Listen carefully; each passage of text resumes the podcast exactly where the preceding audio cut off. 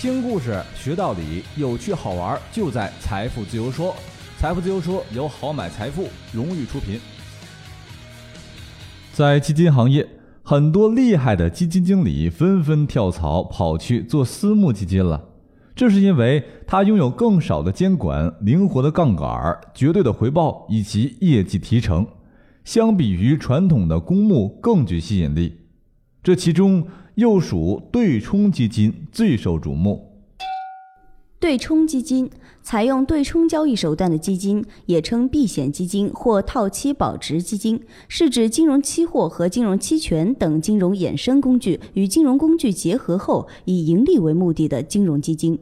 对冲基金在国内啊起步较晚，但在国际上有很多著名基金管理人早就创造出了业绩神话。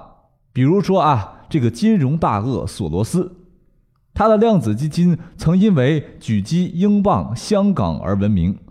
从1969年开始创立啊，量子基金每年回报率都稳定的在百分之二十左右。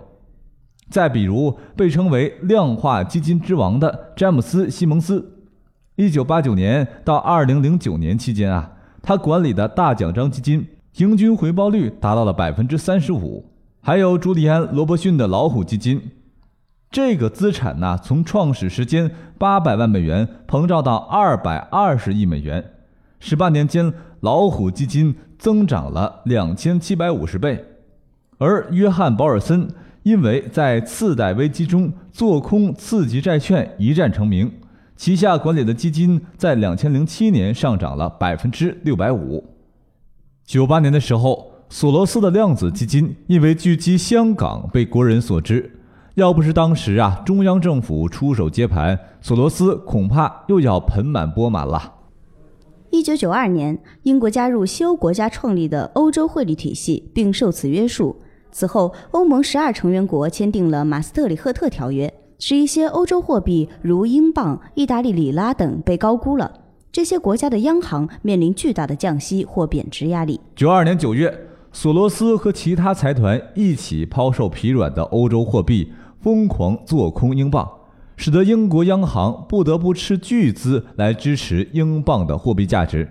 但由于国际投机资金大量跟风做空，加之德国的袖手旁观，英国遭受惨败，被迫退出欧洲汇率体系。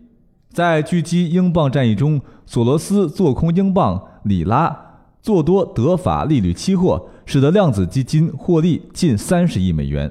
除了索罗斯擅长的宏观策略，另外还有九种对冲策略，它们分别对应不同的风险收益特征。这里呀，好买哥就不过多介绍了。需要提醒的是，这里面多空仓、市场中性、管理期货、宏观对冲、套利、定向增发以及多策略这七种最为常见。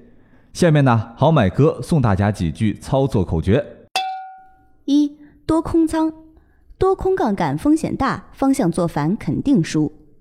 二、市场中性，对冲风险没包袱，收益关键看选股。三、管理期货，只做期货不做股，摆脱股债走势毒。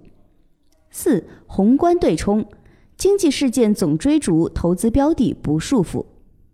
五、套利，套利收益屈指数，积少成多就靠谱。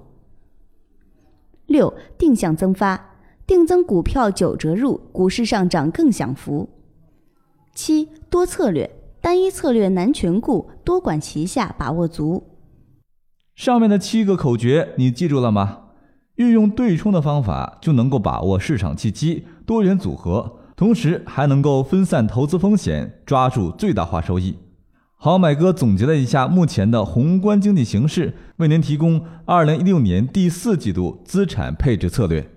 先来看宏观经济形势，一方面实体经济变差，或者说是整个市场对于从事实体经济的意愿变差了；另一方面，资金成本低，大部分人其实并不差钱。好买哥在此判断，未来财富市场格局是泡沫到破灭。再泡沫。有朋友问了，那既然经济形势是这样事儿的，那咱们怎么投资呢？按照风险收益从低到高排序，低风险的有货币基金、定开类，中等风险的有多策略 CTA，高风险的推荐定增股票 PEMVC。咱们大家伙儿啊，根据自身风险偏好慎重选择，合理配置。股票基金建议配置百分之二十。股权投资、海外债券三类产品分别是百分之二十、百分之十五以及百分之十。对冲类配置建议配置百分之二十，货币及定开类的配置比率建议为百分之十五。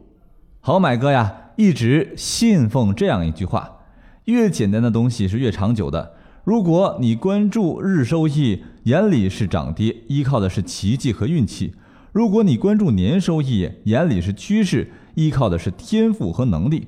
如果你关注十年收益，眼里的那是周期，依靠的是胆识和眼光。